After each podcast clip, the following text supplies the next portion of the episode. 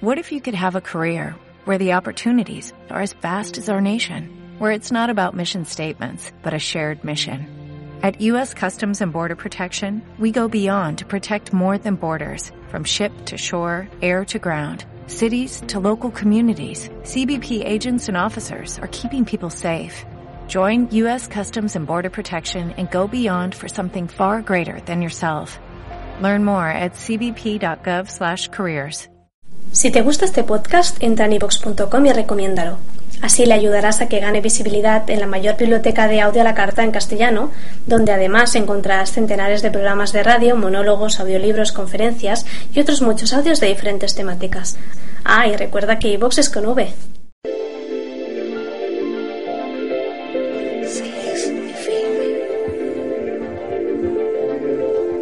Querida audiencia de Ceres, los invitamos a continuación a un mano a mano con la presencia de Alejandro Korch aquí en estudios y Gonzalo Font para hablar de una corriente muy interesante que tiene muchos adeptos en Uruguay, es el Camino Rojo. Estamos presentando Mano a mano. Ceres FM. Mano a mano.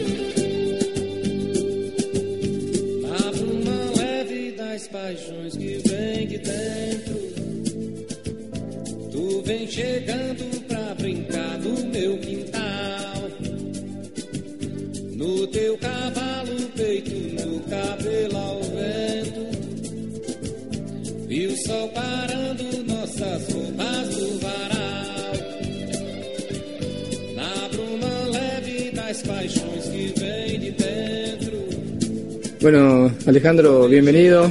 Tengo mm, eh, mu- muchos años de, de- de verte y conocerte a través de la radio. Justamente lo primero que me viene cuando te veo es eh, aquellos estudios ¿no? de, de las antiguas radios de Montevideo. Naturalmente, lindos proyectos y, y bueno, mi, mi querido hermano del alma, Oscar Pesano, que Gran es, eh. Sí, uno de mis profesores de justamente de la parte técnica que hoy hoy disfruto, eh, sigo disfrutando eh, a partir de, de todo su, su conocimiento, su- sus enseñanzas tan generosas. ¿Cómo estás? Bien, Ciro, este, también un placer reencontrarme contigo y, y también he aprendido mucho de Oscar en aquellos tiempos de andar por las radios, atrás de, de la música, atrás de, de las perillas, este, cómo se manifiesta el espíritu a través de la música, ¿no? Qué, qué belleza a través del sonido y a mí era uno de los lugares donde más me conectaba conmigo mismo y no me daba cuenta. y después de, de mucho tiempo y de mucho camino entender que en realidad uno siempre estuvo haciendo lo mismo, solo que van cambiando como las capas en donde uno se va dando cuenta, ¿no? Hacia dónde va. Claro, yo me vine a dar cuenta ahora, digamos, con este despertar de conciencia, que en realidad siempre hice lo que tenía que hacer, porque estaba trabajando con la vibración, ¿no? Fíjate que yo soy DJ, sigo pasando música, tengo hasta fin de año todo tomado eh, en agenda y, y, y me doy cuenta de que esa continuidad tiene que ver justamente por lo que estamos depurando en las mentes de los demás también y, y bueno, seleccionar obviamente música en la radio, programar, eh, estar generando, digamos, contenidos determinados también tiene que ver con, con ese toque especial, ¿no? Porque uno elige para transmitir y, y bueno, por allí va viajando como un virus positivo, un virus negativo. Tenemos a Gonzalo acá, ¿cómo estás, Gonzalo? Hola, muy bien, Ciro. Este, eh, todo muy bien acá presentando a Alejandro, este, un amigo, compañero del camino, este, que todos conocemos a Alejandro Korsch, pero como la radio sale a todo el planeta, está bueno también eh, mencionar un poco eh, algo de su trayectoria. Hombre de medicina del Camino Rojo, este, es eh, portador de, de la pipa chagra- sagrada, de la chanupa, el temazcal, danzante del sol, miembro del Consejo de Consejo de la Búsqueda de Visión del Fuego Sagrado de América. Este, podríamos decir eh, muchísimas cosas, ¿verdad? Porque Escritor también, ¿no? Claro, escritor que tiene, tiene varios libros este, que han sido bestseller de inmediato, o sea, ha vendido eh, más de 12.000 ejemplares este, en pocos meses, ¿verdad? Agotando 11 ediciones. Este, sí, sí, realmente es impactante porque Ale empieza con, a plasmar en los libros sus propias vivencias y, y es este, algo que, que llega muy profundo, ¿verdad? Este, tiene una historia muy conmovedora y a la vez este, que ayuda al despertar. Todos quienes estamos en caminos espirituales eh, encontramos en, en que en la vida todas las situaciones que hemos vivido eh, son las que nos fueron permitiendo encontrar nuestro camino espiritual, ¿no? Entonces sale en eso, ha mostrado en los libros eh, con mucha belleza y una historia muy impresionante, este, sobre todo que, que ha llegado a, a puntos este, en el camino rojo eh, de mucha trascendencia, ¿no? Este, como ser este, un chamán, un hombre de medicina. Este, y bueno, eh, podríamos hacerle alguna, alguna pregunta Ale, por ejemplo, Ale va a presentar una charla ahora dentro de poco, acá en la Intendencia de Montevideo, este, el tema de la charla, eh, cómo vivir desde el amor en medio del caos. Entonces, este es un, un tema bellísimo para, para poder plasmarlo ahora en- dentro de lo que estamos viviendo en la sociedad, que mucha gente nos pregunta acá en la radio sobre ese tipo de, temas, ¿no? Y este y bueno, eh, a ver si alguien nos puede contar un poco cómo, va a ser esa charla, ¿no? Dale, cómo no. Este, va a ser ahora el, domingo 8 a las 20 horas en la Feria del Libro. Está, domingo 7. Pero bueno, esta charla va a quedar también, esta entrevista entre nosotros va a quedar para más tiempo aparte de la charla. Eh, yo creo que uno de los problemas en los que nos hemos repetido la humanidad es en decir que nuestro camino es el correcto, ¿no? Entonces, ya sea en lo espiritual, en la política, este, en las cuestiones de género, de hombres y de mujeres, o este, homosexuales o bisexuales, nos repetimos permanentemente como la verdad que yo encontré es la verdad y no mi verdad.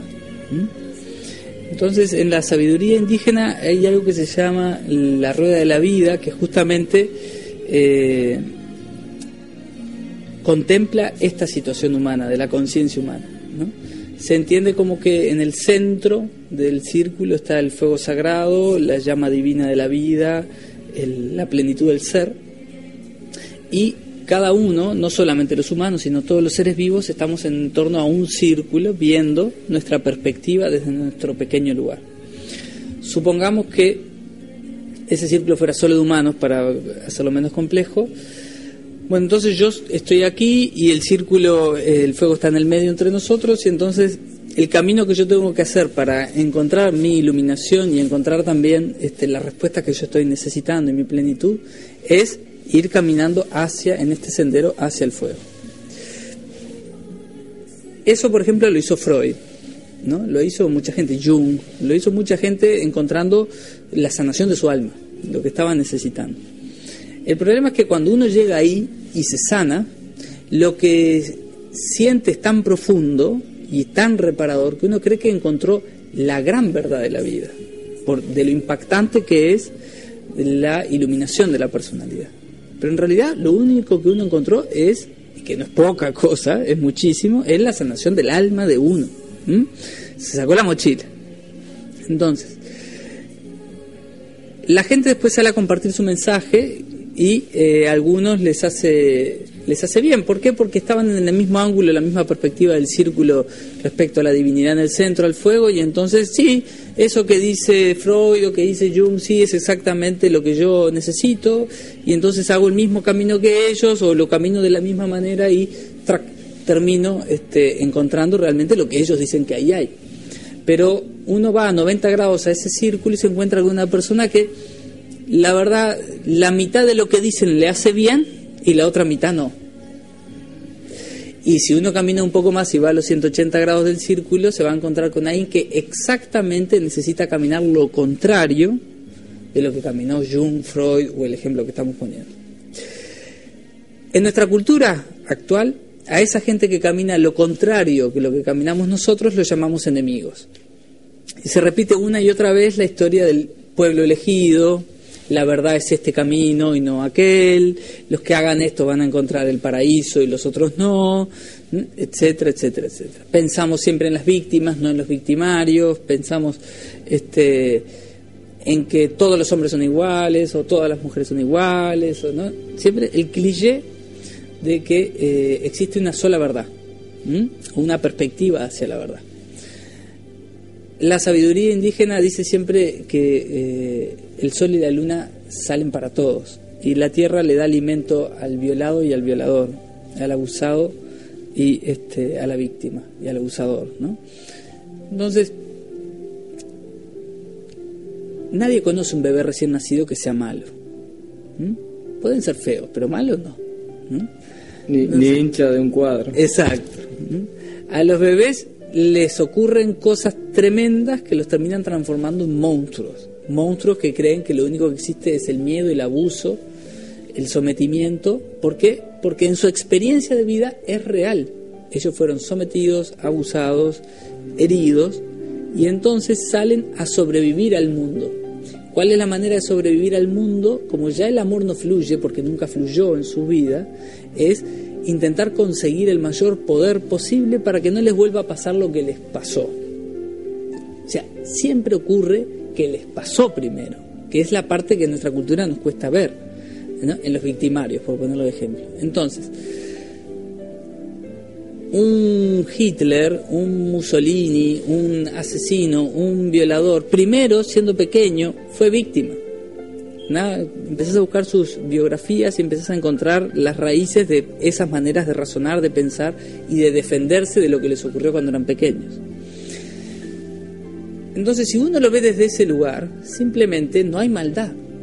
Hay almas lidiando con distintos tipos de dolores y con distintos mecanismos de defensas ante ese dolor que ocurrió. Entonces, yo puedo ver como hijo de desaparecidos en el otro extremo a un militar asesino de mis padres, por ejemplo. Yo no soy, no me corresponde a mí decirle lo que tiene que hacer. Yo sé cuál es el camino que yo tengo que hacer. En cierto lugar tenemos el mismo camino, que es perdonarnos. ¿no? Yo me perdoné desde adentro, sentí que era suficiente dolor en mi vida, el que ya había vivido, que tenía que salir en la búsqueda del amor y de sanar mis heridas y dejar de mirar enfrente. Si se quiere, eso mismo también tienen que hacer del otro lado dejar de mirar enfrente, dejar de recibir que son los culpables de todo lo que pasó, poder perdonarse adentro por lo que les ocurrió y por lo que hicieron con lo que les ocurrió. No es lo mismo luchar contra el dolor buscando la libertad para todos, como fue el caso de lo que hicieron mis padres, que luchar contra el dolor saliendo a reprimir a eso, porque en realidad siempre es un espejo de cómo yo estoy adentro. Salgo a reprimir a lo que es distinto que yo porque me amenaza. Y cuando yo fui sometido de pequeño y abusado, el amor es la mayor de las amenazas. Y aunque el otro no te quiera amenazar, el hecho de que exprese el amor, la igualdad y la belleza como una característica, a uno lo amenaza. ¿Por qué? Porque te empieza a acorralar, te lleva hacia la herida. Entonces, hay mucha gente que tiene la capacidad de sanarse y decir, sí, qué oportunidad, y se sana, y otra gente que se siente muy, muy, muy amenazado y sale a defenderse contra eso. O sea, eh, ataca al amor. Eso explica el estado de conciencia que asesinó a tanta gente, a tantos artistas, a tantas personas que estaban en búsqueda de la igualdad, de la libertad, trabajando para eso. Es un estado de conciencia. Ahora, esa es la historia repetida de la humanidad. Lo que a nosotros nos cuesta comprender habitualmente es entender esa complementariedad. Cuando nosotros llegamos al círculo en el centro nos tenemos que dar cuenta que encontramos nuestro pequeño pedacito de la verdad, nuestra iluminación. Respetar a quienes están haciendo su sendero que todavía no se dan cuenta y complementarnos con los demás. Si hay algo que nos falta como humanidad, hemos tenido grandes ejemplos de maestros y maestras iluminados. Este que encontraron la esencia y la lograron traer aquí a la existencia y vivirla en lo cotidiano en cada momento. Lo que no hemos logrado todavía, o yo no tengo antecedente, es de la iluminación en familia, en relación. O sea, de que cada uno logra encontrar su lugar divino dentro del círculo, sanar, entendiendo su recorrido, tener el respeto de que existen otros ángulos y otras necesidades de cada uno, y acompañar. Como decía Buda, no existe sabiduría más grande que el amor paciente. O sea, sosteniendo el lugar de uno y la perspectiva de uno, acompañar el proceso de los demás. Sostener el campo y la contención para que las personas puedan llegar a repararse. Por supuesto que existen ciertos tipos de neurosis psicológicas y psiquiátricas que eh, hasta ahora no han encontrado cura. Pero eso sería solamente ver la perspectiva desde una vida sola. Y en realidad eh, la experiencia del alma humana es mucho más grande que una sola encarnación. Pero yo siempre le digo a la gente, no, no importa eso en sí, si uno experimentó las vidas pasadas o las sabe o las recordó, como por ejemplo para los tibetanos es, este, para los lamas es parte de su entrenamiento recordar todas sus vidas pasadas, es parte de su entrenamiento recuperar la memoria de quienes son. Quien ya lo tuvo no hay nada que justificarle y explicarle que existen las vidas pasadas. Y quien no lo tuvo, querer explicarle una teoría forma parte de lo mismo. ¿Qué te van a explicar? No hay nada que explicar es una experiencia ser vivida. Si no viviste la experiencia, no tenés por qué comprenderla y está muy bien. Sostener la verdad que sentís en tu corazón, que es yo no tuve la experiencia de las vidas pasadas, por ejemplo. Entonces, el movimiento siempre es el mismo. Existe una sola verdad, es la verdad que sentís en tu corazón. Esa verdad siempre está totalmente teñida de la experiencia de tu vida, de los aciertos, de las cosas que la vida te dio, de la completitud de amor que tuviste y no tuviste.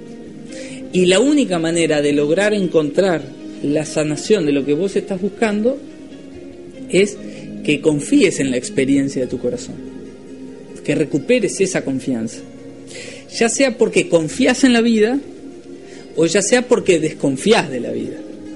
Porque siempre en los caminos espirituales está como, eh, no, hay que creer en el universo, creer. No, no, el camino de no creer lleva al mismo lugar. Yo hice el camino de no creer.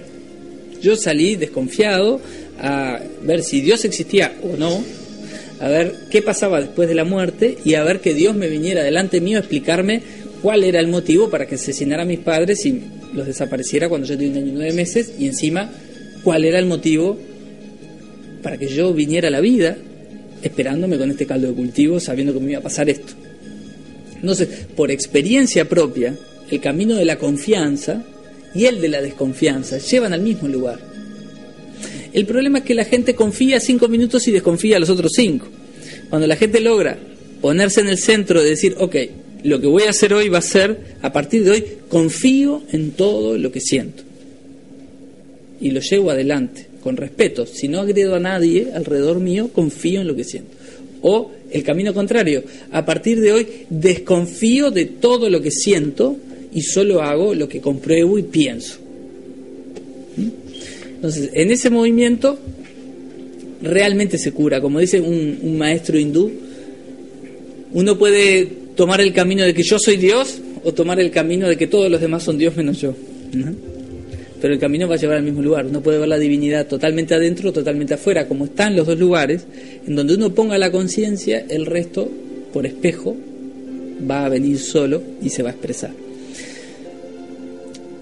Cuando uno se da cuenta que el viaje que está haciendo es el viaje de la confianza y de reparar lo que en el alma necesita, lo que está ocurriendo afuera pasa a ser el escenario.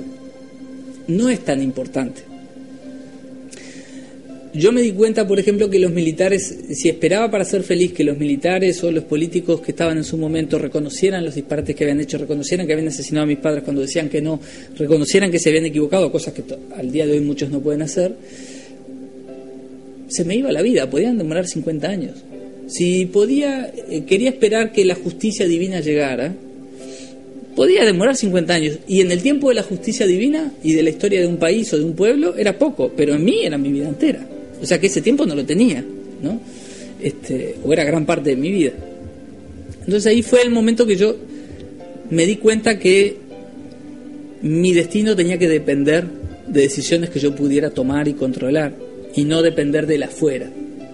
Que si yo seguía de- esperando que la afuera hiciera los movimientos, y ese fue el momento donde tomé el bastón de mi vida y empecé a caminar desde mi lugar del círculo hacia el fuego, hacia mi esencia, hacia quién soy, creyendo en lo que yo sentía en el corazón y en la au- autoridad que me daba la experiencia.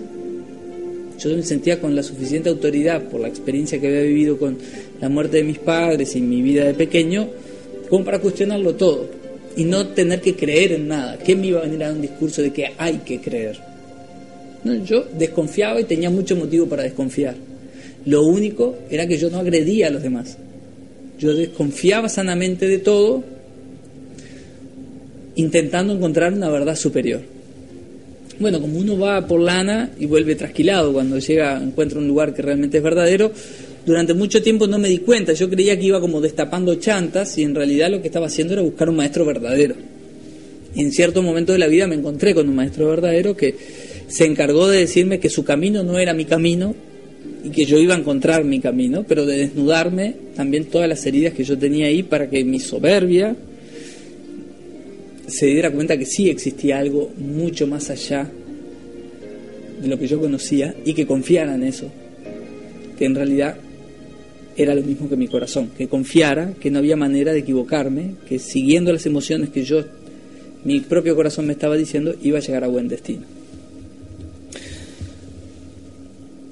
Por eso aconsejar no es aconsejable, porque uno puede sostener el espacio, uno puede generar las perspectivas, pero el camino de cada uno es la sanación, es la experiencia. Entonces yo puedo decir, sí, a mí me hizo bien confiar en mi corazón y no y desconfiar en todo lo demás, y de pronto a alguien le hace daño eso. Confiar en su corazón jamás le va a hacer daño a nadie, pero desconfiar de los demás no, de pronto necesita confiar en alguien, necesita tener un maestro, necesita tener un guía.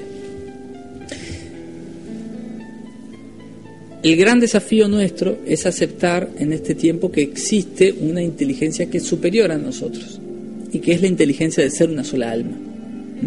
No solamente una sola alma entre los humanos, sino una sola alma con todos los seres. Y como una vez mandaron los mayas, que a mí me gustó mucho, este, el Consejo del Águila de los Mayas mandó un comunicado pidiéndole a todos los caminos de luz y a todos los guías y seres de luz del sendero que fueran que por favor dejaran de discutir qué camino era mejor o más verdadero, porque la oscuridad no tenía ninguna duda. Se unían, entendían muy claras sus jerarquías y trabajaban todos con un mismo propósito, la destrucción.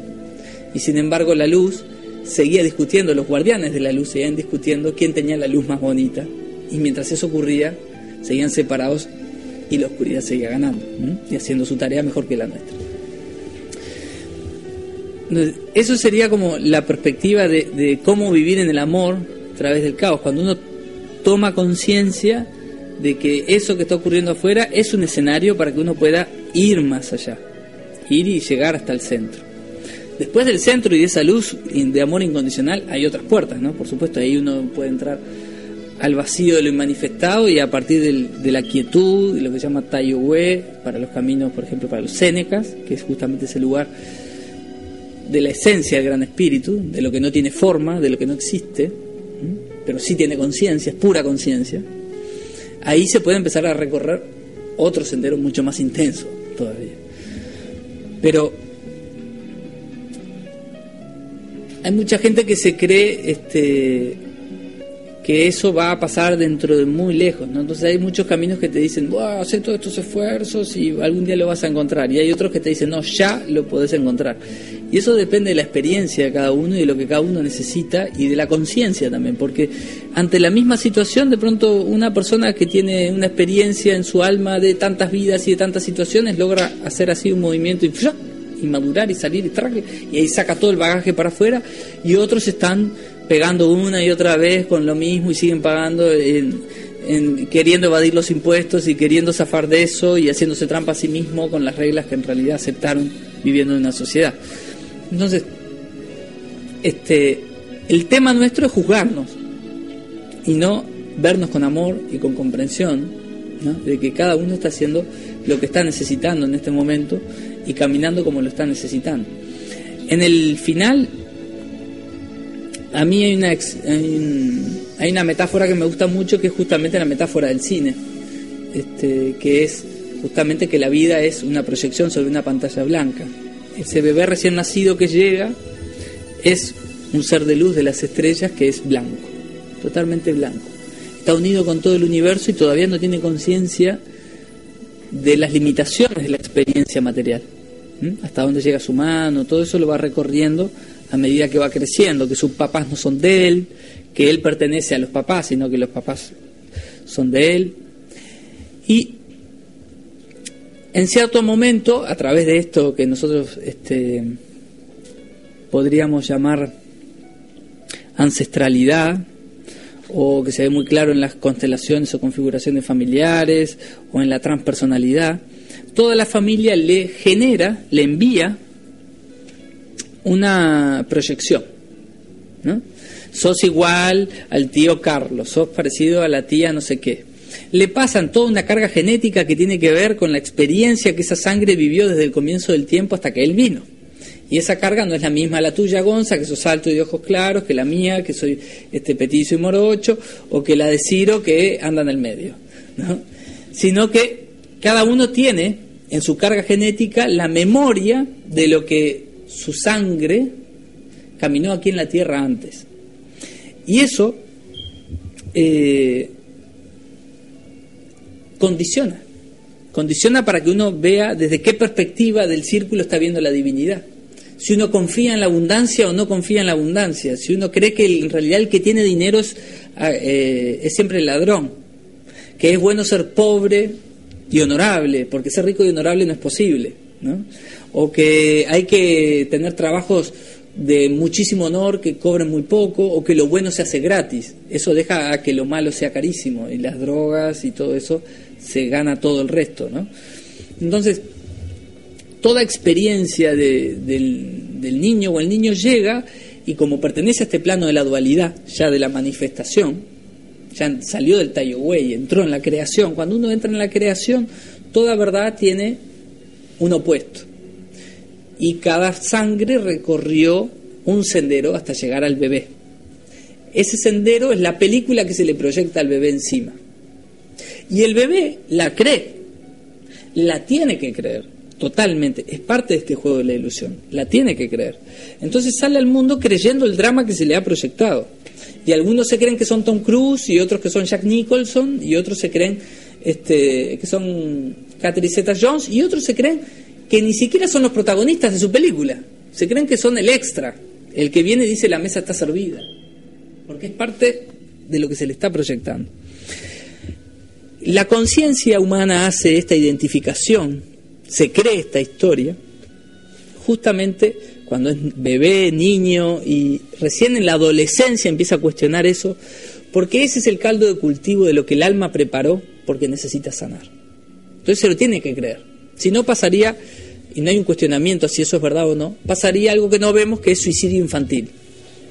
Un bebé que dice, mi mamá está loca, o mi- me tocó un padre alcohólico y abusador, y bueno, no quiero esta experiencia, y se ahoga con la mamadera o se tira del cochecito frente a un auto. No ves de eso. La conciencia humana no logra todavía darse cuenta que puede cortar la experiencia hasta la adolescencia. Los Zen, por ejemplo, dicen que de los 0 a los 10, más o menos, el hombre aprende a sentir. ¿Mm? Y en torno a los 10 empieza el pensar, que es el cuestionamiento del mundo. Cuando papá deja de ser Superman y pasa a ser un gordo, cuando mamá deja de ser super chica y en realidad todo el día bromando con el buzo, ¿no? Cuando no querés que te dejen en la puerta de los bailes, cuando empezás a cuestionar al mundo, cómo que matan a los árboles, cómo que existe la guerra, cómo que abusamos de los animales, cómo que en el zoológico no están porque quieren, ¿no? El momento que el, el niño empieza a decir, hey, pero están todos locos. Yo como sale de esa pureza empieza a pensar. De los 10 a los 20, el hombre y la mujer aprenden a pensar. Y según los Zen, de los 20 a los 30, estos tiempos se han acelerado, por supuesto, ahora, ¿no? Pero de los 20 a los 30, el ser humano aprende a sentir lo que piensa y pensar lo que siente. Y recién ahí logra unir las dos cosas y actuar en consecuencia sería, ¿no? En función de eso. Entonces, cuando la persona recibe la película, se la cree. Y es tan ridículo que yo me crea y tan real que soy hijo de desaparecidos. Es totalmente real. Cuando yo era niño era real. Cuando yo fui creciendo era real. En la experiencia de mi vida es real. El problema es si yo me creo que solo soy eso. Esa es mi estructura mi personalidad, lo que mi alma vino a desarrollar. Y a la vez después pude ir más allá y ver lo que había detrás de la pantalla. ¿Mm? Pude identificarme con la luz, pude identificarme con quién soy realmente y qué estoy haciendo en el mundo y cómo una parte de mi ser eligió esta historia para poder caminar la desconfianza y poder acorralar a todos aquellos que se creen que solo confiando se puede llegar a la luz y decir, no, desconfiando se llega. Se llega, se llega con total... es igual de largo que el otro camino. En las culturas indígenas se le llama el camino del Heyoka. Es el camino del contrario, el camino que hace la gente que recorre el dolor en lugar de recorrer la belleza. Pero al final cuando llegas encontrás lo mismo. El fin justamente es, dependiendo de las capas de la conciencia, la gente se cree que es el extra de la película, después se cree que es el protagonista y ahí se da cuenta que puede, sus decisiones pueden cambiar, pero lucha con el villano y se enoja porque el, Jack Nicholson es tan bueno y le toca un padre sometedor o una madre abusadora o un jefe tirano o una cultura tremenda y entonces duda de sí mismo y todavía no se da cuenta que en realidad ese villano está puesto ahí por una parte de su propia conciencia. Después va más adentro en la conciencia y se da cuenta que es el director de la película. No solamente es el protagonista, sino que él es el director y él contrató a Jack Nicholson de villano.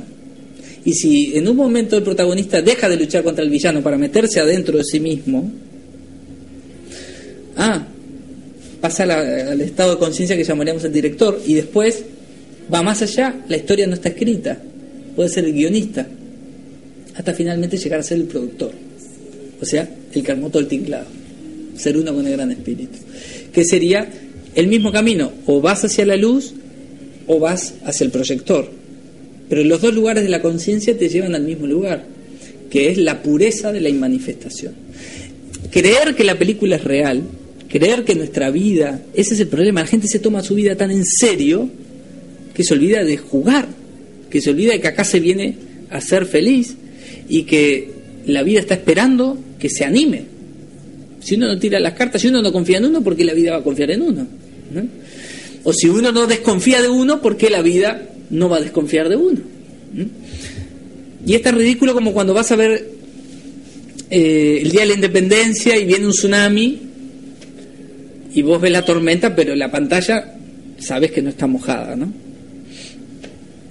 O cuando hay un incendio y sabes, se está prendiendo fuego la película, pero la pantalla sigue intacta. Bueno, así de igual es tu espíritu, tu ser, tu conciencia. Te pase lo que te pase encima, realmente nadie te va a poder afectar. Nada te va a poder afectar al profundo, a la profundidad de tu ser. Ahora, llegar ahí es un recorrido. Y para poder llegar a ese recorrido, el primer camino es confiar en tu experiencia, en la verdad que te ocurrió, que es la auténtica, confiar en lo que tu corazón te dice, no porque sea la última verdad, sino porque es la que estás necesitando ahora. Eh, muy bien, Ale. Este, realmente eh, me quedo me quedo prestando atención a tus palabras. Este, a mí me, conmueve mucho, te conozco hace mucho tiempo. Eh, realmente cuando, cuando te vi por primera vez me vibró me vibró muy fuerte. Sentí una, una vibración que era un mensaje, sentí que, que tú tenías algo muy importante para mí. y, y entonces este fuiste eh, mi guía, mi maestro, este, yo he seguido tus instrucciones y he seguido siempre a, tu lado. Este, muchas veces me has dicho, somos compañeros de camino, caminamos juntos y, eso me llena de alegría, pero este, Aquí quienes me conocen eh, saben que yo me muevo con mucha facilidad aquí en los micrófonos de la radio, sin embargo, hoy con tu presencia eh, me está costando un poco más, porque ya es distinto. Yo hoy estoy en el rol de, de que siento y estoy sintiendo tu presencia porque siento que tú tenés mucho para mí. Entonces, este, bueno, eh, no sé cómo. eh, a ver, yo tengo alguna pregunta más. Me gustó mucho eh, esto que traías y, sobre todo, darme cuenta que podés hacer el- los dos caminos: confiar o simplemente no confiar. Este, eso es, es fabuloso, digo, porque a veces pensamos que, que quien no confía este, tiene las puertas del paraíso cerradas y, y quien confía es el único que va a entrar y tampoco es así, ¿no? Entonces, este, ahora como lo estamos viendo y observando, tal cual tú lo mostrás con tanta belleza, podemos entender de que, de que son tan buenos uno o el otro en los caminos porque los dos te van a llevar a- al despertar de la conciencia y los dos te van a permitir abrir tu corazón. Este, quizás eso de ir y venir en la confianza y la desconfianza es un poco un brete que no nos permite realmente hacer el camino. Eso es lo que estoy, lo que estoy viendo. ¿no? Este, Justamente por eso lo hacemos, ¿no? Es la única manera de, de quedarnos en el mismo lugar. Porque es conocido, por eso nos queremos quedar en el mismo lugar. ¿no? Como es conocido nos da una seguridad. Y aunque la belleza sea maravillosa, es desconocida. Entonces, aunque muchos la prometen, es desconocida. Entonces, asusta. ¿Mm? Y, es verdad, asusta. Eso es lo lindo de la vida. ¿Mm? Que asusta. Claro, ¿y cómo, y cómo hacemos para, para dar el paso, ¿no? para animarnos, para, para permitirnos? Mira, justamente la pregunta que yo te quería hacer tiene que ver. Este, muchas veces hablamos con la gente que 2012, final de los tiempos, es la, la oportunidad de cambio, ¿verdad? O sea, la nueva humanidad, el nuevo ser se está plasmando y estamos viviendo todos este cambio que parece un caos, pero que en realidad ese caos eh, parece simplemente que el universo está decidiendo por nosotros y que el cambio se va a dar por más que nosotros no lo podamos cambiar nosotros por decisión propia, ¿no?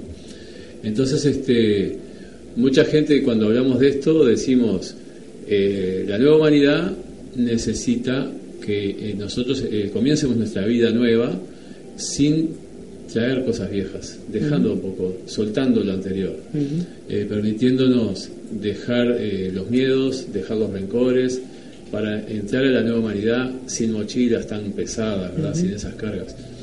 Y muchos me dicen, ah, qué fácil lo decís, pero ¿cómo lo hacemos? no? Entonces esto que estamos conversando me, me lleva a eso mismo también. este, ¿Qué consejo le podemos dar a nuestros amigos? Este, ¿Cómo hacer para confiar o, para, o, o yendo desde la no confianza, pero cómo hacer para soltar esas mochilas y esas cosas que seguimos agarrados? ¿no? Sí. Einstein decía, locura es hacer siempre lo mismo y esperar un resultado diferente, ¿no? Eh, la frase siempre es, con- el único consejo es, confía en tu corazón. Y eso, dependiendo del estado de conciencia del oyente, puede ser salir a buscar el camino porque no lo encontró, eh, afirmarse en el camino que está porque sí lo es, eh, discutir con su mujer y decirle que está loca, ella que sale todos los días a laburar para mantener a sus cuatro hijos y que hay que confiar en el corazón y él se queda fumándose un facito y este, está bien y vos siempre con esto del materialismo. Otro se va al campo a vivir lo que siente, con más cerca de la naturaleza. Otro vuelve del campo porque ya se volvió loco y no aguantaba la soledad y viene a buscar gente. Y el consejo es siempre el mismo. Confía en tu corazón. Solo que dependiendo de la profundidad de dónde está tu conciencia y del movimiento que vas a hacer, te va a llevar a un lugar u otro. La certeza total es que no hay ningún otro lugar que no sea el gran espíritu, la fuerza del universo, donde ir. Que todo lo que tengas conciencia de que todo lo que le haces a los demás, te lo estás haciendo a vos. Y todo lo que te haces a vos, se lo estás haciendo a los demás. Con esa conciencia es suficiente. Ahí empieza todo a despertar. Eh, La otra vez escuchaba un gurú hindú justamente que decía que, que había un momento del año que los hindúes reverenciaban en un día todas las herramientas, y a los autos, y a las computadoras, y todo. ¿Por qué? Claro que sabían que eran solo herramientas, pero les permitían en su día a día expresar su divinidad y tener una vida este, más simple, más completa, ¿no? Y entonces la reverenciaban. Entonces, para mí, el, el movimiento es siempre el mismo. Confía en tu corazón, que tu corazón te va a decir hacia dónde ir, cómo hacerlo. Y yo no tengo ninguna duda que el Gran Espíritu está dentro de todos los seres vivos y que le está diciendo a cada uno lo que tiene que hacer. Entonces, eso a mí también me permite soltar a los demás y saber de que no, no se necesitan guías que sean omnipotentes y todopoderosos. ¿no? Una vez vino en una visión, vino el Gran Espíritu y me dijo que eh, le devolviera a la gente. Yo le dije, ¿pero qué me estás diciendo? ¿Cuándo te saqué la gente? Por favor, ¿no? Dice, bueno, tenés que confiar en mí. Entonces cuando viene alguien a pedirte ayuda y vos estás cansado y no podés, tenés que saber decir que no. Porque yo sabía que vos no podías. Por eso los mandé contigo cuando vos no podías. Para que les dijeras que no. Y detrás tuyo estaba la persona que sí realmente los iba a ayudar. Ahora, cuando viene la gente y vos con tu voluntarismo hecho pelota, al seguir diciendo que sí, trancás a la gente. Porque yo no era lo que estaba programado en la conciencia universal para esa persona. Te pones en el medio intentando ayudarlo, vos sufrís, la persona sufre y no logra su propósito. Si confías en mí, devolveme a la gente, que vas a poder recibir a los que realmente vos puedas recibir y estar fuerte, y a los que no, decirle, sigan. ¿No? O sea, encuentren su lugar, no, no es desprotegerlos, no es maltratarlos, no es nada. Es demostrar que se puede también ser vulnerable. Que es parte del plan. Que la conciencia humana es vulnerable y ahí está su mayor fortaleza, la capacidad de saber reconocer el equilibrio entre la fortaleza y la fragilidad. Y caminar en el centro, la mayor parte de nuestras de nuestros dones fueron desarrollados con un gran dolor. La historia de cómo se creó Ceres, por ejemplo, comenzó con un gran dolor y ahí se desarrolló un gran don. ¿no? O sea que la vulnerabilidad y la fragilidad están directamente vinculados con la fortaleza. Cuando uno contacta con eso. No querer contactar con eso este, en un estereotipo de clichés o para que la gente no se sienta mal, dar más seguridad. No se pueden dar seguridades. La gente busca seguridades afuera que no tiene las tiene que encontrar adentro. Las busca en un trabajo, la busca en una pareja, la busca en una posición social. No hay ninguna seguridad verdadera que no venga del espíritu. No hay término más mentiroso que satisfacción laboral. La satisfacción viene del espíritu, no viene del sueldo que te pagan, no viene de la tarea que haces, no viene de nada de eso, viene de lo que tu espíritu siente cuando estás viviendo. Entonces hay gente que hace trabajos gratis porque lo que siente es tan potente que por eso los hace. Y hay gente que hace trabajos que les ganan millones de dólares y son muy infelices. Y hay otros que logran las dos cosas, ganar millones de dólares y a la vez ser muy potentes en su sentir interior y lograr la completitud. Y qué maravilla. Porque no todos necesitamos lo mismo. Tener dinero o tener una vida totalmente austera pueden estar al servicio del ego o al servicio de la esencia, solo se sabe desde adentro. Yo puedo dar un súper discurso la vida entera y que sea un discurso y que cuando me vaya a acostar en la almohada diga qué negocio estoy haciendo con la espiritualidad o qué negocio estoy haciendo este con la beneficencia o qué negocio estoy haciendo con la medicina. Un oncólogo que no tiene trabajo y pide trabajo está pidiendo más cáncer para la gente, por ejemplo si el oncólogo realmente está dispuesto a renunciar el día que no haya más cáncer a hacer otra cosa, es un verdadero médico. Si no, solo está defendiendo su ego y su pequeño pedacito. O un psicólogo que quiere trabajar y entonces quiere que haya más locura o más desequilibrio. Entonces siempre todo lo que se ve en la dualidad tiene un contrario. Lo único que no tiene contrario es tu esencia. ¿Cómo desarrollas esa esencia en la existencia? Lo que sabe eso que aunque estés en la delgada línea, lo que te guía es tu corazón y lo que vos sentís. El intento de por qué lo estás haciendo. No el deseo, el intento. Porque el deseo siempre esconde otra cosa atrás. El intento, ¿no? La, la vocación de servicio o la vocación de manifestarte en el mundo. Hasta que en un momento el gran misterio de la vida se da media vuelta y te muestra su verdadera cara que tu intención y la intención del universo son la misma. Pero para llegar a ese estado de conciencia, ¡uh! ¡Qué belleza! Hay una larga película para remar, ¿verdad? Para vivir, para recorrer. Y eso es lo bonito. Adelante. Qué belleza. Este, me estabas eh, recordando, justo ayer estábamos hablando de, de cosas parecidas con algunos amigos y había alguien allí parado que era militar con ese, con ese equipamiento de, de ropa militar y todo. Y yo le miré y le dije, te vas a quedar sin laburo, hermano. Porque el fin de los tiempos nos trae la nueva era, la nueva humanidad, y se acaban las guerras, se acaba todo. Así que lo lamento, te vas a quedar sin laburo. Y me miré y me dice, y bueno, saldré a vender flores, ¿qué voy a hacer? me encantó como, como él ya, se ve que ya venía pensando en esto. Sí, eh, en, los mayas lo pronosticaron para el punto de quiebre 21 de diciembre de 2012, los guaraníes 21 de junio de 2013. Hago la salvedad porque tiene algo que ver también con, desde dónde entran las cosas a la Tierra y cómo ocurren los ciclos, ¿no? desde el norte hacia el sur, cómo se da el movimiento en el tiempo también.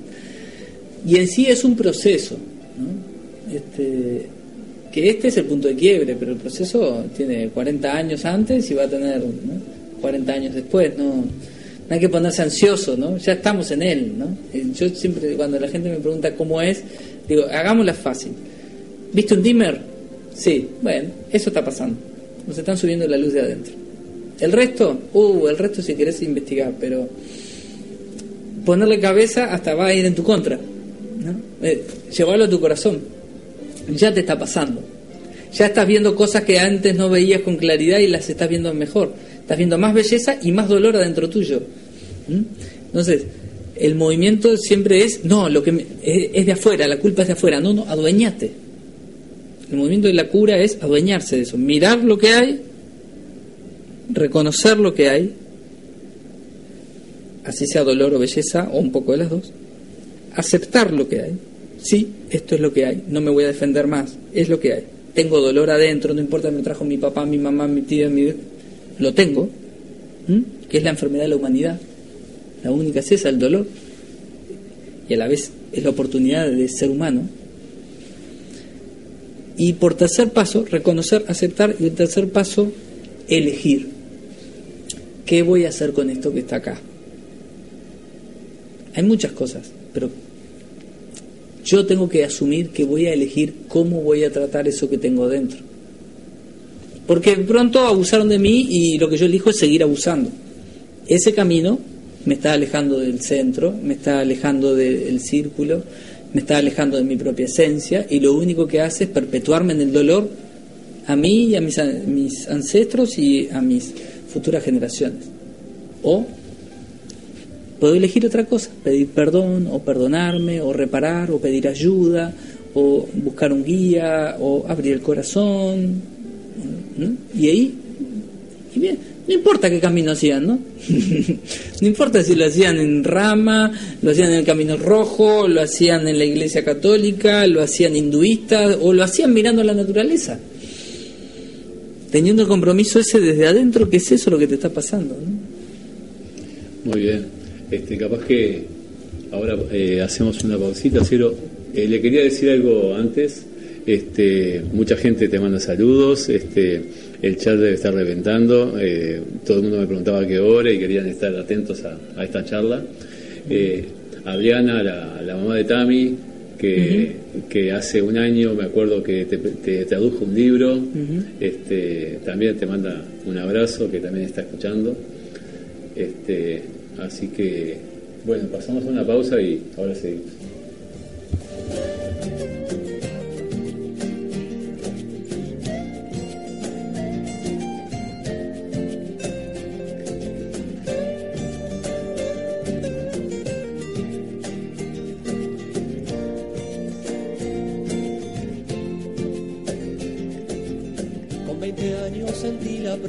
La fuerza y la inspiración.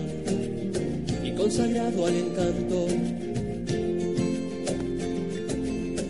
fui al sur convicción, esta es mía, las manos serán mi bastón.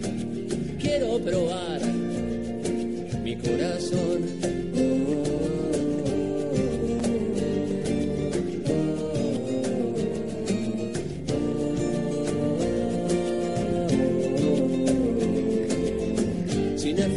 Compruebo que el miedo es la base de la indecisión. Gobernaré la confusión. Duermo invitado en casa de amigos y al despertar, paso a paso hasta el lago a descifrar.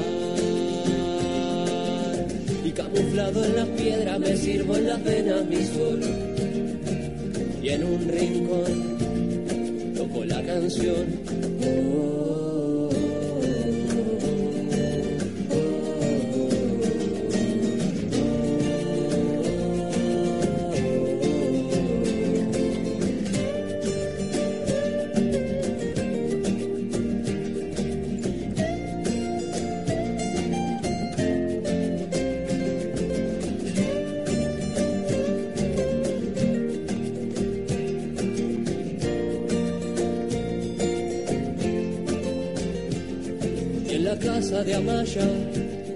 compartimos la carta y afilamos la flecha que vamos a lanzar. Cabe invocación, luces de guerra, trenes y con bandera, estrella que quita y que da. Tengo algo en el pecho, no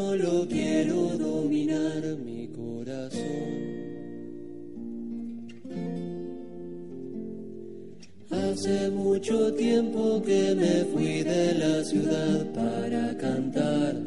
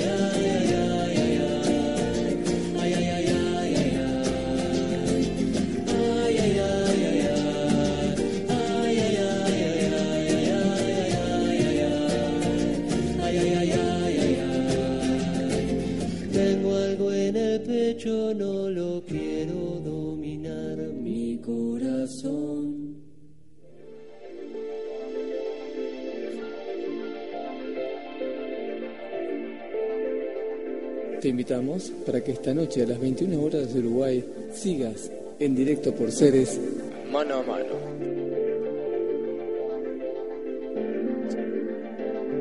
Mano a mano. una nueva experiencia radial. Mano a mano. Esta noche a las 21 horas por Ceres.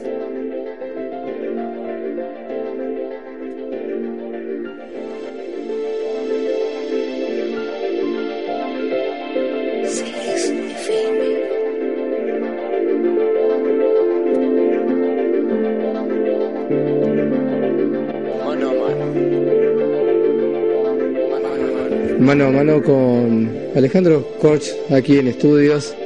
Estamos también con el apoyo de Gonzalo Font.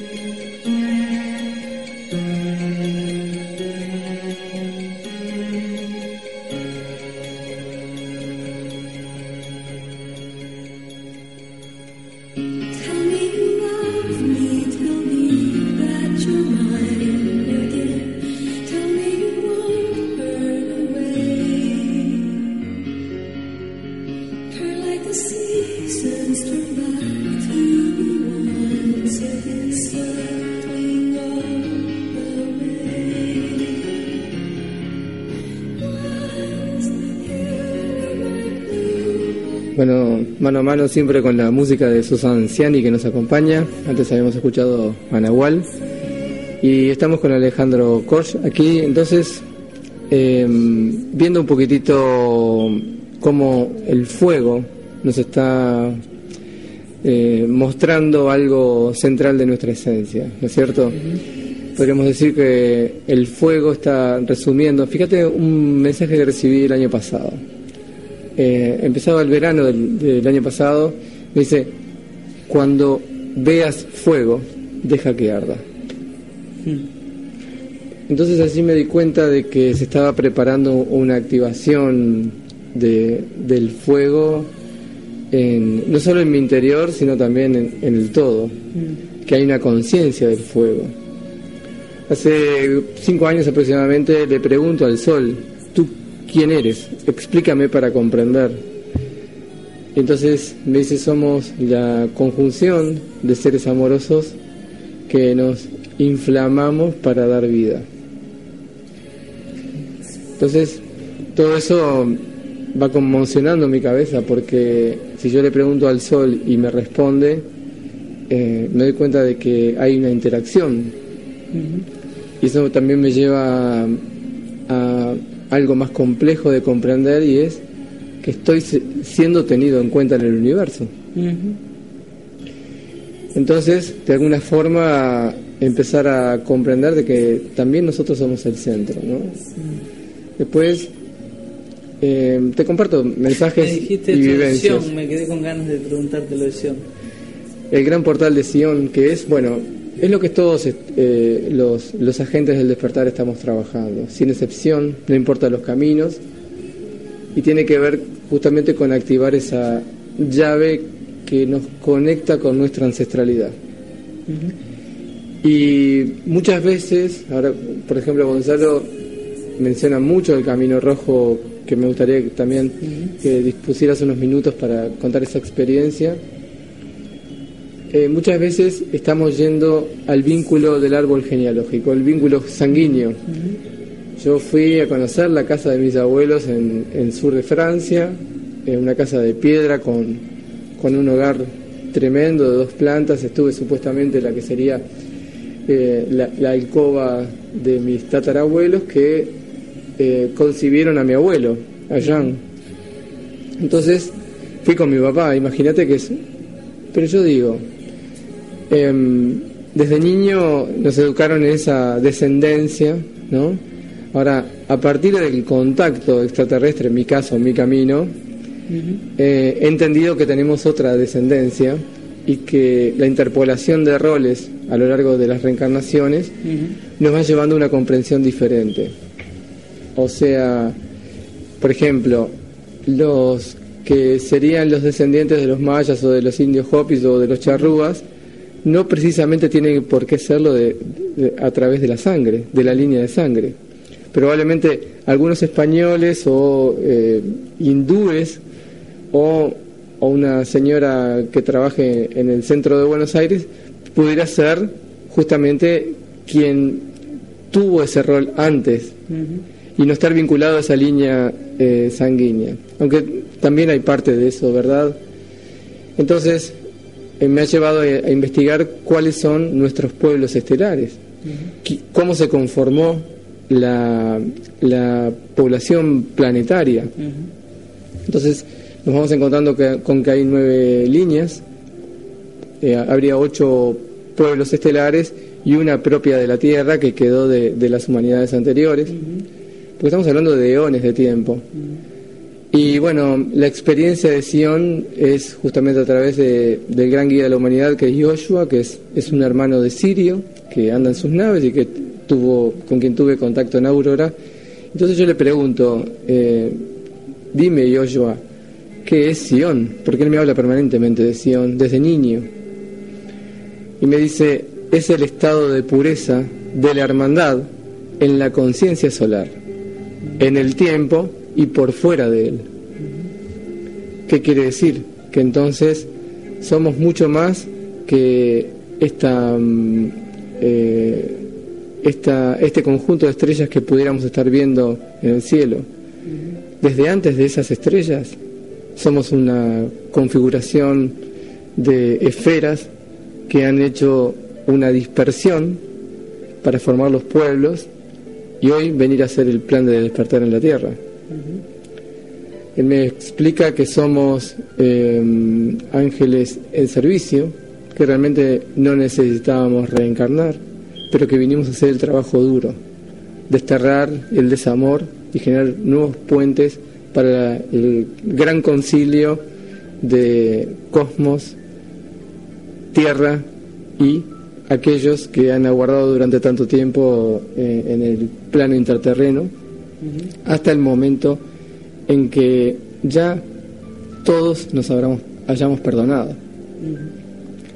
Y entonces a mí me parece muy de resaltar toda la tarea de espejo que están haciendo ustedes a través de, de los grupos para que en el fuego vean reflejado su memoria antigua, su memoria ancestral. Y lograr justamente el perdón como llave de sanación para ser feliz. Porque los mismos guías me han dicho ya hace casi dos años y medio, dice, llegará el tiempo en que los científicos de tu tierra descubrirán que hay galaxias en tu ojo. Para los seres que allí residan, tú serás Dios, mas ellos nunca lo sabrán. Por eso la importancia de ser feliz. Hace poquito Star Viewer, eh, un, un grupo de investigadores europeos, publicaron la existencia de galaxias en nuestros ojos. Han estado aquí en esta radio. Confirmado por ellos. ¿Qué quiere decir? Que nuestra agua interior, nuestra mitocondria, o sea, el interior de las células, nosotros somos un portal de entre macrocosmos y microcosmos. Estamos en el centro de la creación. Y somos justamente multidimensionales. Pero no todos quienes estamos en la Tierra, sino que esos famosos 144.000 que están insertados en el plan para hacer los cambios desde adentro, estarán activando la multidimensionalidad de pueblos que vienen desde la profunda oscuridad y que merecen una oportunidad. Entonces, ese es el plan de amar. Por eso es importante todos los caminos, porque todos, sin excepción, por la rotación de roles, ya los hemos realizado. Por tanto, muchas personas dicen, yo no puedo meditar, es mi caso, yo tengo una meditación instantánea, yo no preciso sentarme 20 minutos a hacer una meditación, porque ya estamos llegando al punto en que con nuestra mirada estamos transformando. Es estar limpios para poder hacer la, eh, la conexión instantánea y después seguir con tu vida feliz. Porque eso yo creo que es lo que se trata, es permitirse sacar la sanación como la hemos entendido, es toda otra fuerza de voluntad que no te pertenece fuera de ti. Para entonces ejercer el libre albedrío. Entonces cuando llegas al libre albedrío, decís, mi libre albedrío me lleva a servirte a vos, Padre. ¿Qué es lo que querés? Aquí estoy. Soy instrumento de tu ser. ¿Qué es mi ser? Eso es Sion, es comprender que venimos de 400 mil millones de años luz de creación a hacer algo. Y después, desempetrolados, volver a casa, poder volar. Alejandro, Gonzalo, gracias. Muy bien. Este, y como decía Ciro, es- es- estaría muy bueno también este, conversar sobre, sobre Camino Rojo. Este, como, ¿Qué nos puedes mostrar de Camino Rojo? Ya- acá hemos hablado muchas veces de Camino Rojo, ¿no? Este, tú sos hombre medicina, eh, ya lo hemos hablado aquí también, este, el hombre medicina este, no es este, tanto así como, como a veces suponemos un hombre que conoce de medicinas, sino que él es quien nos va a poder orientar porque él ya transitó por esos caminos que le permitieron llegar a, a ser él el instrumento de la medicina, ¿no? Y este y entonces este quizás una buena forma de presentar el Camino Rojo sería que si nos podés contar cómo llega Camino Rojo a Uruguay. El camino rojo es el camino de la sabiduría de los nativos americanos que reúne toda la cosmovisión desde Alaska hasta Tierra del Fuego, que es la misma, que es que la tierra es la madre, el cielo es el padre, todo lo que está entre el cielo y la tierra es hijo del cielo y de la tierra y fue creado por el Gran Espíritu. El Gran Espíritu creó al cielo y a la tierra para que sostengan la vida en este rincón del universo y sostengan la creación de todos nosotros y todos los reinos dependemos de ellos en este momento. Pero está bien claro que el Gran Espíritu existe más allá de, de nosotros y, y a la vez existe dentro de cada ser vivo, esa fuerza dadora de vida. El Camino Rojo llega a Uruguay hace muchos años a través de la mano de Aurelio Díaz Tecpancali con una familia que estaba buscando, por un lado, la sanación para una de sus hijas y por otro lado, un camino indígena buscando las raíces indígenas. Ahí se enteran en- con unos amigos en Bolivia que eh, habían visto a un hombre de medicina purepecha de México, muy interesante, y que había sido criado por los lacotas, y bueno, lo mandan, a- lo ubican y le piden que venga. Y él trae junto con tres este, personas más, eh, junto con Emilio, junto con Virginia, que era su compañera en aquella época, y eh, Francisco, las ceremonias de medicina y los temazcales uruguayos. A partir de eso, este, solamente se podían hacer ceremonias cuando venían ellos y con el correr del tiempo se generó, se consiguió, gracias a la donación de todas las familias, una tierrita donde poder celebrar la búsqueda de la visión, que es la primera ceremonia que, que reúne a la familia. Justamente la búsqueda de visión es un retiro en medio de la naturaleza virgen donde la persona va a tener por sí misma la experiencia espiritual y la revelación.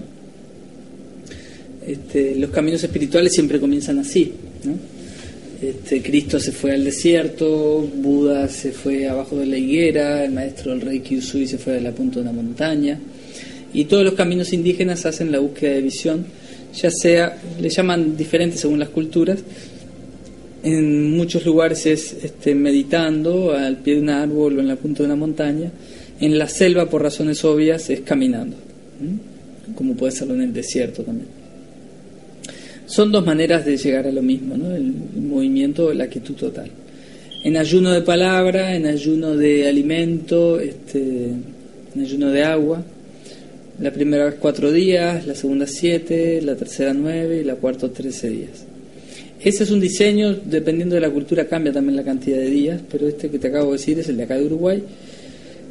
Y esa fue la primera ceremonia donde la familia, en un pueblo como este, que tuvimos un etnocidio, o sea que toda una manera de vivir fue asesinada, no toda la sangre, pero sí la manera de vivir, fue la primera manera de empezar a recuperar la memoria de esta tierra, la memoria de los pueblos indígenas de esta tierra, porque mientras no terminemos de recuperar eso, siempre nos vamos a sentir como huérfanos, por no tener linaje, por no tener el apoyo detrás. Después de eso, eh, llegó también el camino guaraní, lo que se llama el ñanderecó, a través de la misma familia, buscando, se enteraron que existía una ceremonia de yerba mate y que había alguien que la hacía en Brasil y que era un paye de mucha sabiduría y lo fueron a buscar y lo trajeron para que enseñara cómo era el mate, una planta sagrada y cómo se utilizaba y de qué manera. Él también trajo el maíz sagrado guaraní, este es un maíz de más de 13.000 años sin contacto con otros maíces de distintos colores, de distintas maneras. Y ahí empezaron a, generarse y establecerse en Uruguay los dos caminos, el camino rojo y el camino guaraní. Con el correr del tiempo, eh, yo fui recorriendo los dos y en cierto momento me, me dieron la bendición como custodio del fuego de la unión y fui reconocido por los abuelitos y abuelitas de los dos caminos para sostener eso, un fuego donde conciliar, donde encontrar la paz de los vivos y de los espíritus también y de los muertos. Este, un fuego que justamente reconoce eso, que no existe un camino como el camino, sino que la vida es el camino y es un espacio ceremonial donde poder llegar a encontrarnos justamente reconociendo a todas las maneras y todas las formas que caminan en el amor y en la verdad, este, con autocrítica, no queriendo cambiar a la afuera, sino tomando la afuera como una oportunidad para entrar más profundo en el interior y, y encontrar nuestra verdadera esencia sin dolor. A la vez al camino rojo se le dice rojo por el rojo de la sangre, porque es para toda la gente que tenga sangre roja. Se le dice rojo este, porque viene de los pueblos indígenas. Pero su verdadera esencia de por qué se llama camino rojo es este, porque cada vez que un alma va a encarnar en la tierra, desciende un rayo rojo de una estrella hacia la Tierra. Y ese es el alma que va a hacer el recorrido de estar encarnado. Y el camino azul es el camino de los espíritus porque cada vez que un alma desencarna, en su proceso kármico no tiene que seguir en la Tierra, sino que puede volver, eh, se ve un rayo azul que sale del centro de la Tierra hacia la estrella de donde vino, que es el camino de los espíritus. Entonces justamente la sabiduría indígena reconoce a la vida y la muerte como un solo camino, como dos caras de un, de un mismo pasaje, y por eso en, en los velorios se les ve celebrando. Este, no es porque no quieren al ser querido, sino justamente lo lloran porque lo extrañan y celebran y festejan que acaba de nacer del otro lado, que quien muere de este nace del otro lado. Y entonces festejan y le dicen que vaya, que no se quede con el dolor de acá, que vaya, que después lo van a alcanzar. Este, justamente se toma a este lado de la vida como una, una preparación, un sueño, una ilusión muy maravillosa que hay que vivirla acá, no para irnos, ¿no? Pero a la vez, esto del tiempo tiene un fortalecimiento muy grande en nuestra voluntad de conquistar las cosas, de seguir detrás de ellas, de sanar, ¿no? Y, y eso fortalece nuestro corazón, ¿no? Muy fuerte. Entonces, yo siempre digo que, que soy un enamorado de la tierra ¿no? y, y de las bellezas que hay sobre ella y a la vez he aprendido a volar y, y- y ver otros horizontes y ver más allá. Y como dice un viejo proverbio indígena, a todas partes de donde he ido solo he encontrado amigos, ¿no? solo he encontrado hermanos. Este, cada uno lidiando con su dolor o con su armonía como puede. Y desde ese lugar siempre elevar una buena vibración un buen rezo desde el corazón, una buena intención de que somos uno y algún día lo vamos a terminar de recordar. Con que cada uno lo vaya recordando adentro, el resto se va ordenando solo, ¿no? se va dando, se va poniendo. Y, y como dice este Paulo Coelho, cuando alguien quiere este, un, un deseo, todo el universo conspira para que sea cierto, ¿no? cuando alguien realmente anhela algo con el corazón. Y, y lo traigo a Coelho a propósito porque ha sido un escritor que, que, que ha sido muy denostado por toda la parte intelectual, pero que en realidad este, ha traído un mensaje siempre muy profundo que se repite una y otra vez en sus libros de la búsqueda interior, del camino interior, de, del encuentro, de las distintas maneras de siempre contar la misma historia y porque en definitiva es la historia de la humanidad, ¿no? es la historia este, más recorrida. Nuestro gran desafío es ahora poder recorrerla en familia, ¿no? poder recorrerla en relación y poder hacer del adentro y del afuera lo mismo, que no haya separación. Es un desafío grande, no es pequeño. Y bueno, este, viendo, viendo así como, como lo mostrás eh, y así como lo vivo yo, el Camino Rojo, eh, un camino bellísimo y caminando en familia, como bien decís tú, este, la familia de uno y la familia del camino, ¿no? Este, ¿cómo, ¿Cómo se le puede recomendar a la gente que nos está escuchando eh, si tienen interés por el Camino Rojo, si quieren empezar? Porque el Camino Rojo, digamos que no es una secta, que es un lugar donde nosotros encontramos las herramientas para hacer nuestro propio camino, pero muchas veces la gente no tiene ni idea o tiene dudas o por las dudas ni siquiera se arrima. Y a veces es muy, muy simple, ¿verdad? Este, entonces, ¿cómo le podemos recomendar? ¿Qué es lo que pueden hacer para acercarse? De... Yo creo que el camino rojo es para toda la gente, pero no toda la gente es para el camino rojo. Este, que confíen en su corazón, que si tiene que ser para ellos va a ser, y si no, no. Que si su corazón los invita y los llama desesperadamente, no van a necesitar que yo les diga cómo hacer para encontrarlo, lo van a buscar. Y si no, les puede pasar como a mí, yo no lo buscaba y me atropelló. Se me pasó adelante y me dijo que era ahí, y era ahí, era ahí. Este, cada uno tiene un, un sendero que lo va a llevar de manera más sencilla de vuelta a casa. ¿no? El camino se recorre desde adentro, pero la- muchas veces necesitamos ayuda afuera, ¿no? Necesitamos conocimiento, necesitamos contención, necesitamos compañía. Este, está bien, como sea, está bien, porque es tan grande la herida que tenemos en la humanidad de querer convencer a los demás de que nuestro camino es el camino, que prefiero pecar de, mm, de confiado en la libertad que cada uno lo va a encontrar que caer en el mismo error que se hemos caído tantas veces. Entonces, está bien, lo van a encontrar. El que lo tenga que encontrar lo va a encontrar y el que no. Y nos vamos a encontrar en el camino de la vida y qué lindo. Porque hay, yo conozco mucha gente que hace el camino rojo y se ha vuelto muy radical igual. Este, y no ha logrado abrir su corazón. Y conozco mucha gente que hace otros caminos y jamás fueron al camino rojo y, el sentimiento de hermandad es total y permanente. Este, en todas partes se cuecen habas. ¿no? Parece que, que no hay una forma más que la confianza en el corazón y la autenticidad con uno mismo. Este, una- un espíritu antiguo le dijo a la abuelita Solange este, que con humildad y autocrítica se podía llegar muy lejos. ¿No? Y creo que, que es así. Por lo menos es un consejo que estoy intentando implementar.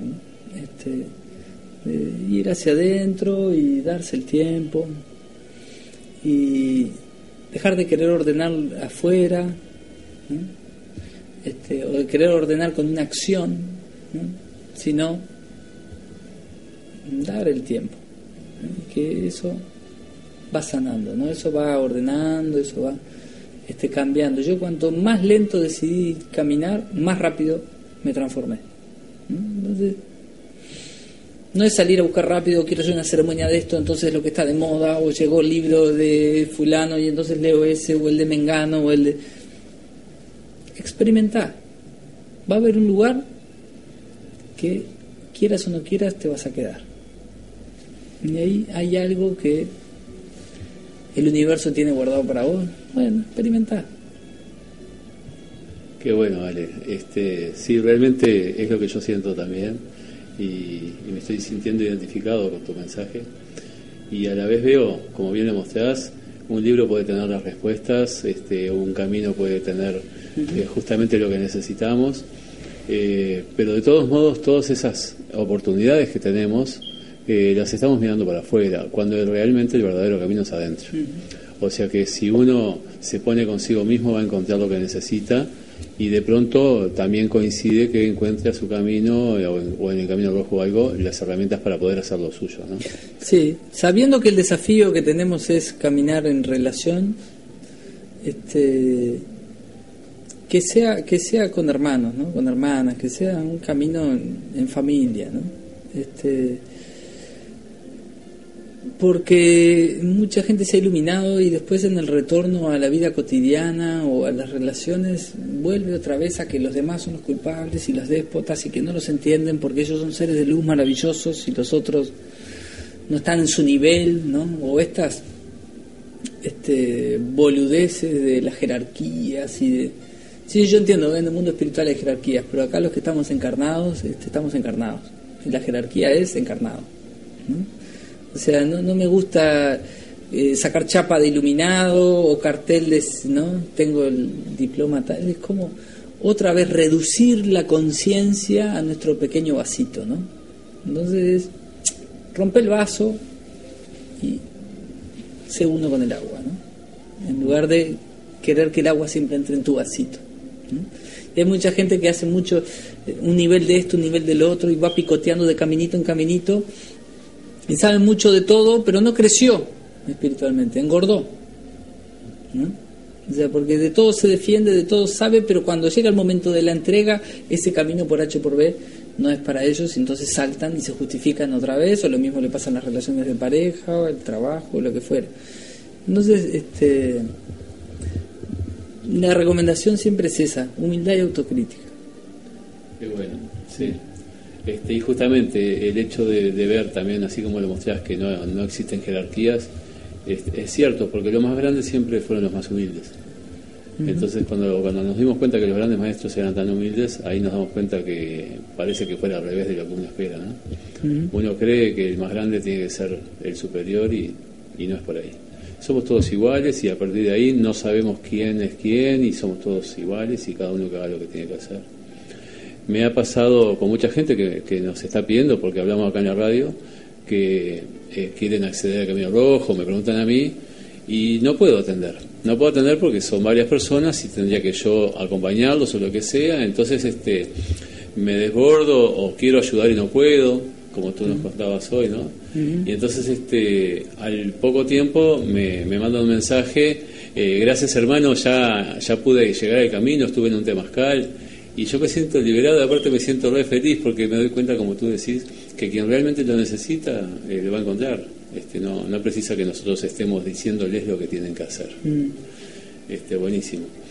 Este, ahora no sé si, si podemos cambiar de tema de pronto. Estaría bueno cuando hablábamos de, eh, de, la- de una charla que vas a dar ahora dentro de pocos días, este, como que había algo que, que no habíamos terminado de hablar y es eh, qué es lo que podemos elegir en la vida. Tú lo habías manifestado algo como en el título de la charla, de pronto yo no lo dije bien. ¿Me puedes contar eso? Sí, aprender a elegir lo que queremos y lo que no queremos. Eh, justamente se trata de eso.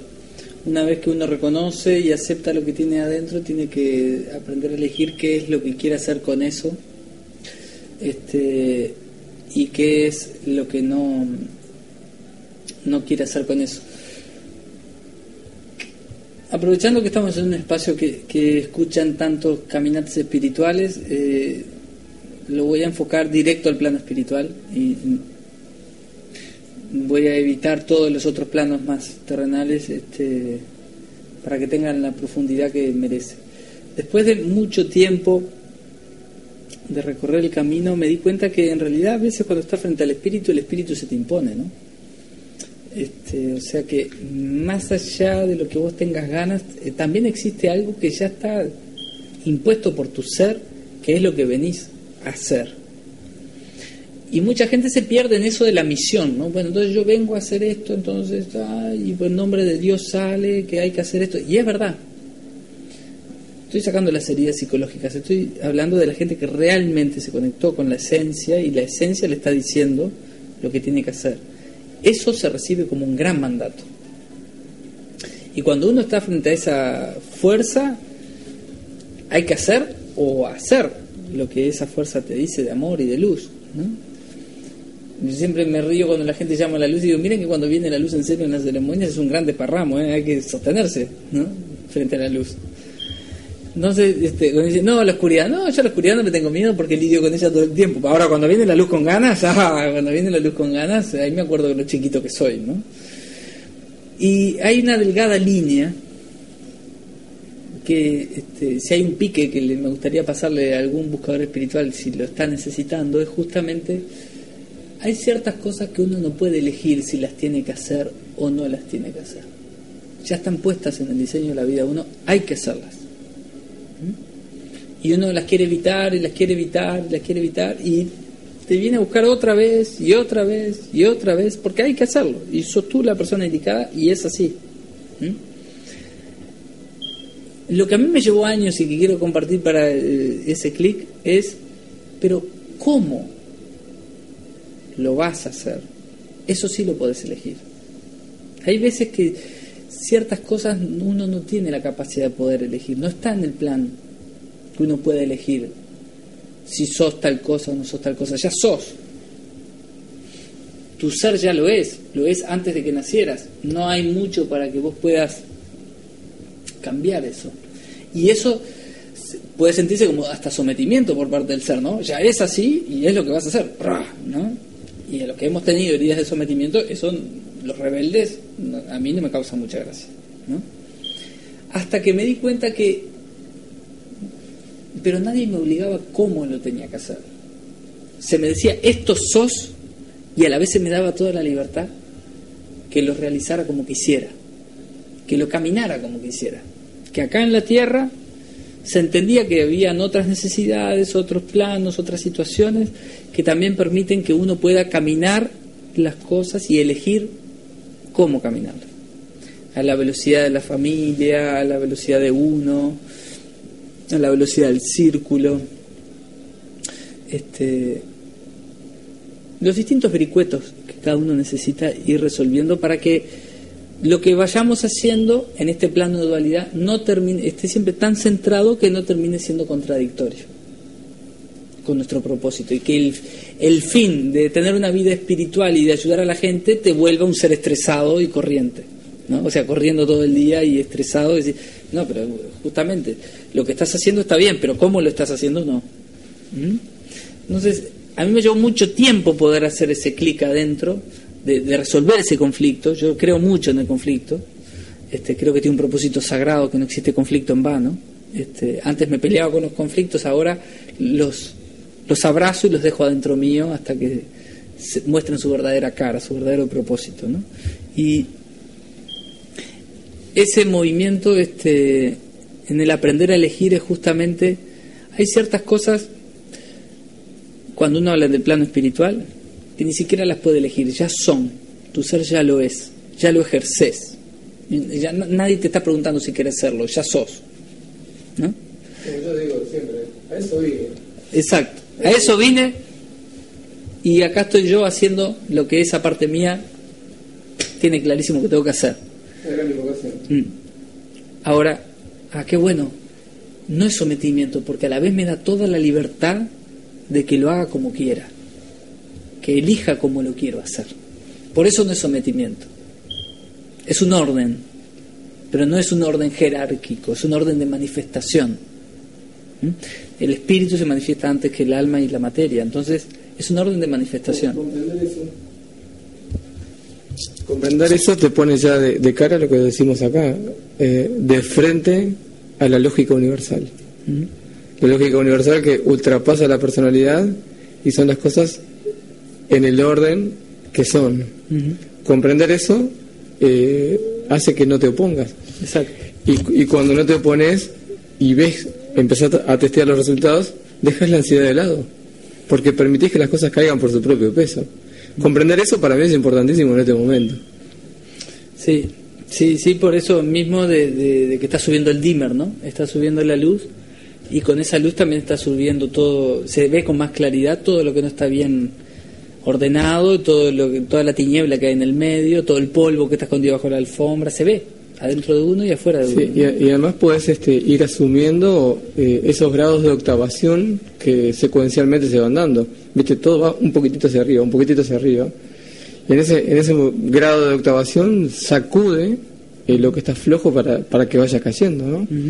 Y se nota alrededor, pero justamente, ¿por qué cuando, supongo, alguien va a la Aurora, ¿no? Nosotros vamos mucho a Aurora, o, o a otros lugares, eh, supongo que las personas que van al Camino Rojo, eh, van sábado y domingo, suponete, ¿no? El día lunes les pasa de todo, el martes ya se empieza a minimizar y el, y el miércoles y jueves comprenden que ahí estaban las pruebas, ¿no? O sea que vos tenés una, una vibración elevada, venís de estar en una oxigenación, en compartir, en silencio, en, en la profundidad, en ver otros igual a vos, el fuego en el centro, pero cuando volviste al laburo te pasa de todo, tu madre te deja la cabeza así, los nenes que rompen algo, ¿me entendés? este, o llega una factura que, que no te acordabas o, o no esperabas, y vos decís, este, pero entonces cómo es la cosa, ¿no? Pero justamente ese tipo de ejercicios, ese tipo de disciplinas son, eh, digamos, activadoras de estados de conciencia, pero la, la conciencia también a su vez activa el rol, o eh, al rol, al, al género, a- al propósito de, de lo que vos estás haciendo, te tenés que hacer las grandes preguntas. Y en virtud de eso empezar a tomar las decisiones. Yo creo que también hay gran miedo o temor a tomar grandes decisiones, ¿no? Porque eh, aparentemente tenés el auto que querés o, o el laburo estás bien y todos te, te golpean el hombro, qué bueno que sos en lo tuyo, pero ahí hay, hay un grado de insatisfacción interna porque tu ser no está feliz. Y ese desencuentro, eh, probablemente, si vos no lo atendés, termina en enfermedad. Mm. ¿Cuánta, ¿Cuánta gente que yo veo que está muy bien económicamente, todo eso, están enfermos, han, lo- han logrado enfermedad? Quiere decir que hay un desajuste, hay un desequilibrio que no está atendido. Y hay un nivel de tensión interna que en, en algún punto quiebra. Claro. Entonces, yo creo que el, el- el ser feliz te lleva a eso, a, a también ser, ser sano, porque has minimizado las ansiedades y has comprendido. Entonces, el camino del corazón, precisamente, es hacer que la comprensión a través del amor te traiga más información, más conocimiento, aplicándolo con la lógica universal, porque lo que tiene la lógica universal es que una vez que lo aprendiste, lo aplicás. Nosotros acá aprendemos muchas cosas y, y al rato lo olvidamos, por eso volvemos a, a tropezar con la misma piedra, ¿no? Entonces, parte de la santa acción de la sanación es eso, es permitir eh, al corazón ser y que la mente no inhiba ese ser de la mente-corazón. Yo creo que comprendiendo esto, no precisamos ni más guías, no precisamos más referentes, no precisamos nada más, y solo accionar para transformar la sociedad, porque hoy por hoy eh, el grado de confusión es tan grande, vos lo sabrás mejor que yo, el grado de confusión es tan grande, y por eso es que existe esta radio, para, para eh, desambientar la confusión y hacer acciones concretas, o sea, como decimos nosotros, viviendo en el amar. Mm, qué belleza. Bueno, agradecerles mucho la oportunidad este, de venir a visitarlos y, y deseando todo lo mejor para Ceres. Como, como se dice en las visitas familiares, ¿no? Que se repita. Ajo. ¿Eh? Así será. cómo no. Ojo. Eh, muchas gracias, Ale. La radio siempre tiene las puertas abiertas para ti y toda la gente de- del camino, si quiere pasar por aquí con mucho gusto. Cómo no. Muchas gracias y bueno, larga vida.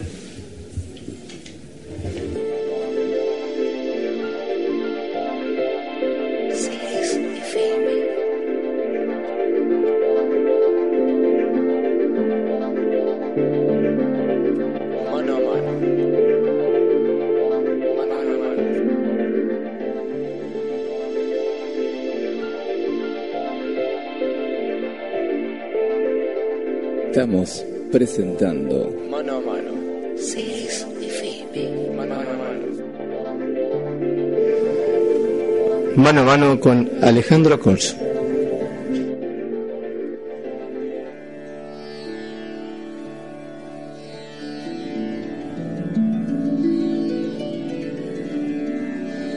Es tiempo de amor. Somos Ceres FM.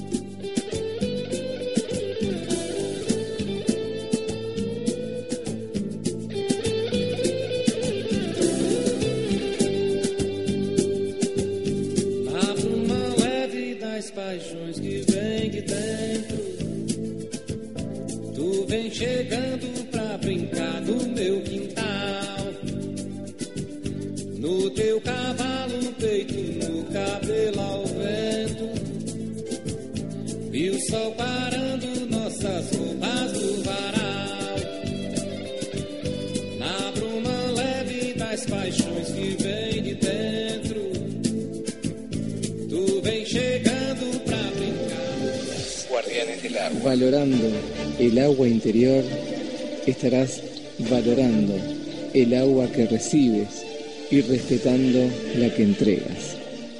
Tu agua y vos en el medio. Esta es una campaña de conciencia por el agua, nuestra madre, nuestra verdadera madre. Guardianes del agua. Sin agua, agua. no hay vida.